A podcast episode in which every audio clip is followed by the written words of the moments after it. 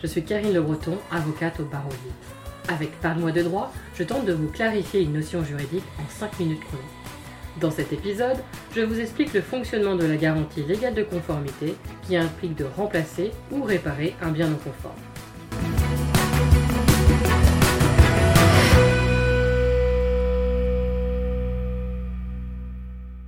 Aujourd'hui, c'est jour de drame chez Madame Michu. La montre connectée que Monsieur Michu lui a offerte au dernier Noël, et dont elle est si fière, ne fonctionne plus du tout. Madame Michu a tout essayé, rien n'y fait. C'est donc à un monsieur Michu assez en colère à qui vous avez affaire quelques heures plus tard, vous qui lui avez vendu il y a à peine un mois cette fameuse montre. Alors que devez-vous faire quand ce type de situation se présente à vous? C'est-à-dire quand un bien que vous avez vendu ne fonctionne plus correctement ou ne fonctionne plus.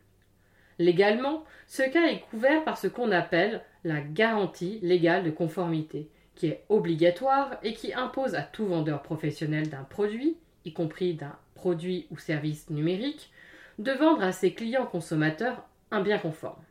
Cette obligation doit être d'ailleurs rappelée dans les CGV de tout vendeur ou dans les factures d'achat de certains biens, sauf si ces biens sont des achats en ligne.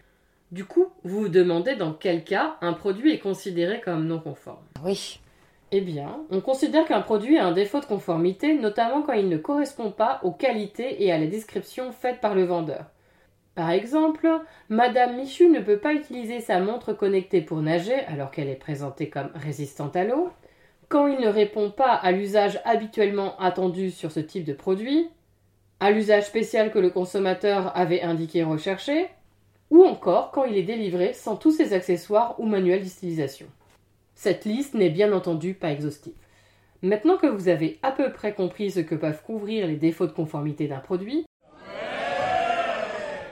je vais tenter d'éclaircir le fonctionnement pratique de la garantie légale de conformité tel qu'il existe depuis le 1er janvier 2022. Je vous préviens cependant, je n'aborderai pas les spécificités afférentes aux produits numériques. Sinon, a encore demain. Bravo D'abord, cette garantie dure deux ans à compter de la délivrance du produit. Ainsi, si un défaut de conformité apparaît pendant cette période sur un produit que vous avez vendu, un justificatif d'achat devra vous être fourni, vous devrez obligatoirement le remettre en conformité. Sauf si vous apportez la preuve que le défaut est apparu après la délivrance, par exemple en raison d'une mauvaise manipulation ou utilisation du produit par l'acheteur, ou si l'acheteur connaissait l'existence du défaut. Petit aparté. Pour les produits d'occasion, la garantie est également de deux ans, mais il appartiendra à l'acheteur de prouver que le défaut existait depuis la délivrance du produit, si celui-ci apparaît pendant la seconde année de garantie. Ce qui, soit dit en passant, est assez compliqué à établir. Ensuite, en ce qui concerne la mise en conformité du produit défectueux, elle se fait de deux manières en fonction de ce que l'acheteur aura décidé, soit par son remplacement, soit par sa réparation. Pour ce faire, l'acheteur devra donc vous remettre le bien conforme, ou dans certains cas, par exemple si le produit est trop lourd ou encombrant, vous devrez procéder vous-même à l'enlèvement et à la reprise de ce produit, puis à sa réinstallation une fois réparé ou remplacé. Ainsi, vous devrez garder en tête que vous n'aurez pas, en tant que vendeur, votre mot à dire sur les modalités de mise en conformité du produit. Sauf si le choix fait par le client est impossible, par exemple le produit ne peut être remplacé parce qu'il n'est plus fabriqué, ou si le choix fait par le client est trop coûteux par rapport à l'autre solution.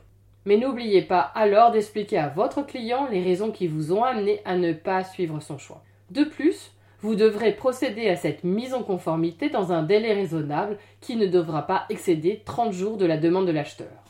Attention, si vous ne procédez pas à la mise en conformité, notamment parce qu'elle est impossible, ou si vous le faites dans un délai supérieur en 30 jours, ou si le défaut persiste malgré la tentative de mise en conformité, ou bien encore si la mise en conformité crée un inconvénient majeur à l'acheteur, celui-ci pourra exiger le remboursement intégral du produit, sous réserve de vous le rendre, ou partiel, s'il le garde.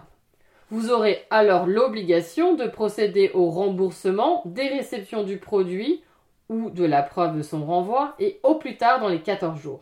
Et ce, via le même moyen de paiement que celui utilisé lors de l'achat. Enfin, avant de finir cet épisode, je voulais vous évoquer deux choses.